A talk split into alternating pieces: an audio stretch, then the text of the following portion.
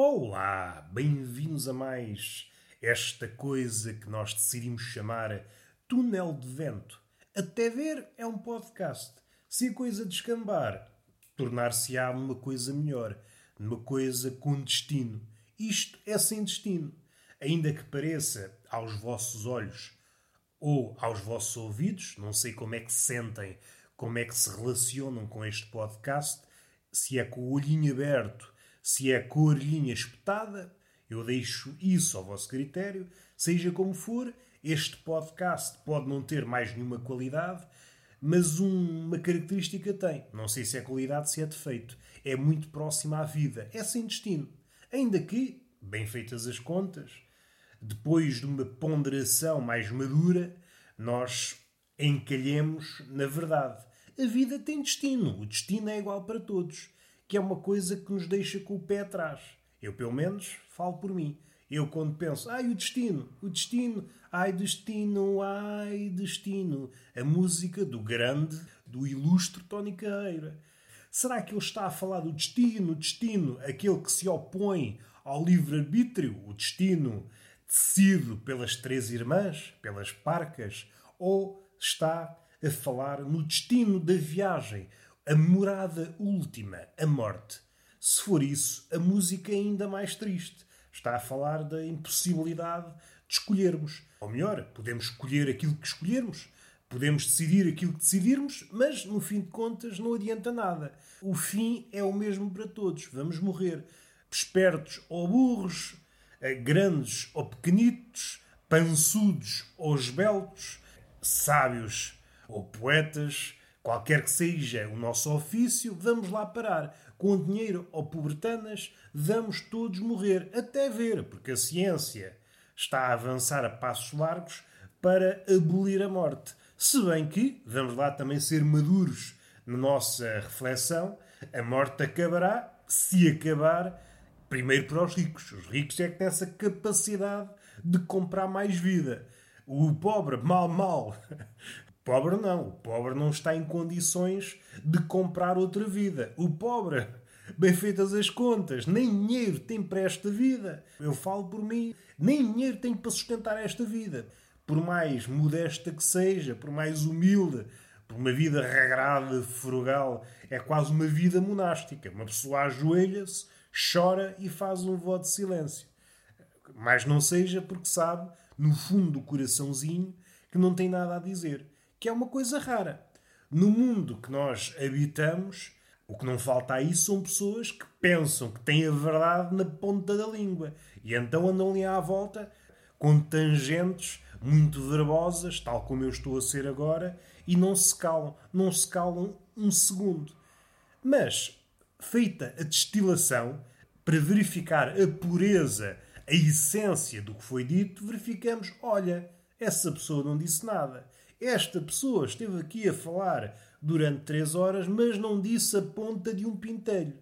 Vejam bem, o pintelho não é assim uma coisa, em termos de unidade de medida, acho que está assegurado pelo sistema internacional, até já foi falado aqui, o pintelhinho, o cagalhésimo, são unidades de medida muito curtas. Agora imaginem, é só a ponta do pintelho, é uma coisa pequenita.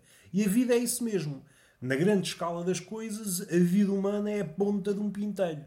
E não vale a pena, nós estamos no século XXI, na era do narciso, em que gostamos de insuflar as nossas características, as nossas proezas, e às vezes dá-se o caso da proeza não existir. Promovemos, é preciso é propagandear que fizemos grandes feitos heróicos, mas no fim de contas não fizemos nada. Gastamos tudo em publicidade, alardeamos, gastamos toda a energia a propagandear um feito que, vai saber, não existiu. É muito esta era, esta era das, das vaidades, a festa. Eh, não vou citar corretamente, porque eu sou assim. Quando é para fazer um brilharete, não contem comigo. Mas há um livro, um dos últimos publicados por Kundera, esse escritor checo, se não me engano, porque a minha memória também já teve melhores dias, que se intitula A Festa da Insignificância, que é muito isso. Esta festa das vaidades não é uma festa. Aqui a festa entenda-se o mundo. O mundo tornou-se esta. É muito aquela arena dos ricos em que A superfície é conta. Aquela ideia, por exemplo, que os ricos têm de impingir aos outros, a ideia da família, a ideia do certinho no que ao sexo concerne. Mas vai saber, nas catacumbas da vida do rico, o rico anda-se a passear em clubes de swing. Convence os outros. Não, isto da vida de família é que é. Devemos ser mais regrados na fudanga. Não há nada de partilhar parceiros. Não, não. Não podemos ter anca velhaca. Não podemos farlar o nabo com este e com aquele. Na realidade, ui, o rico, ui, estrafega o mexilhão e o besugo que alto lá com ele. Entrega-se a festas. O pobretanas, pronto, está vedado a isso. Mas o que é que sucede? Há estes dois níveis. Que antes havia uma distinção, não quer dizer que seja necessariamente a fronteira entre ricos e pobres, mas estas formas de pensar, essa forma dominante, tem muito que ver com a do rico, partindo do princípio que não há mais esferas que estão em contacto. Há a esfera do rico. Há várias formas de pensar que se mesclaram nesta, nesta forma de pensar dominante que privilegia a aparência e faz finca de pé na aparência. Tudo o que tem, toda a energia que tem, é gasta a promover a aparência. É o narciso. Vivemos num século hiper-narcísico e gastamos tudo o que temos em vender a nossa melhor imagem. E é por isso que a arte e a comédia à cabeça é uma arte que, que se infiltra nas aparências. É uma arte que põe em causa, é uma arte que pede uma medição seja na pessoa, seja no mundo, seja numa seita, seja no que for, a comédia, ainda para fazer rir, é preciso dizer, a comédia é com o intuito de fazer rir. E aqui depois, a ver se me lembro de uma coisa, surgiu-me aqui uma ideia, a ver se eu volto atrás. O Narciso sente-se ridículo e daí que haja esta tensão fervilhante nos últimos anos, e é crescente, as pessoas veem a comédia um bocadinho de lado tem que ser uma comédia muito, muito higienizada. É um termo muito caro aos dias que correm. Não pode ter arestas, não pode magoar ninguém. Há um, uns ciclos que, aparentemente inócuos, no sentido, ok, faz-se isto, mas não há problema de maior para a sociedade. Mas, decorridos uns anos, uns tempos, se pensarmos melhor no que isso acarreta, verificamos que é um perigo. Eu estou a pensar nos círculos de empatia, nos círculos de identificação. A consequência disso, há um afunilamento, há uma atrofia. E eu vou tentar dar uns exemplos para tentar passar a ideia. Eu estou a pensar e a dizer enquanto penso. É por isso que a clareza, por vezes, deixa um bocadinho a desejar. Mas isto é o pensamento. Pessoas podem dizer, ah, o pensamento é um. Não, o pensamento é este gaguejar. O gaguejar faz parte do pensamento. Só é pensar se entrarmos em terrenos em que não costumamos entrar. Caso contrário, estamos a declamar um poema, algo que já está mastigado, feito e refeito, burilado até à náusea, e somos, no fundo, papagaios. Somos bonequinhos do ventríloco e alguém nos enfiou a mão no rabo para nos usar. Não, o homem, enquanto pensa, está a entrar em terrenos que desconhece e, por isso mesmo, não pode ter certezas. E, se tiver, não passa de um palhaço. À medida que adentra num terreno crescentemente mais desconhecido, menos são as certezas que pode ter. E às vezes há este paradoxo aos olhos dos contemporâneos: quanto mais se sabe, mais se sabe que se ignora. Não sei se formulei da maneira correta, mas quem procura o conhecimento está sempre a enfrentar aquilo que ignora. E quanto mais acesa for a busca do conhecimento, mais estará confrontado com a dificuldade de que é alcançar o que quer que seja. Tudo é mais difícil se nos aprofundarmos nessa relação. E acho que isso é válido, seja para relações com o conhecimento, livros, arte e até com pessoas. Quanto mais profunda almejarmos a relação, mais difícil se torna. E aqui o difícil é uma palavra larga para dizer muita coisa. Vocês percebem? Eu já me perdi.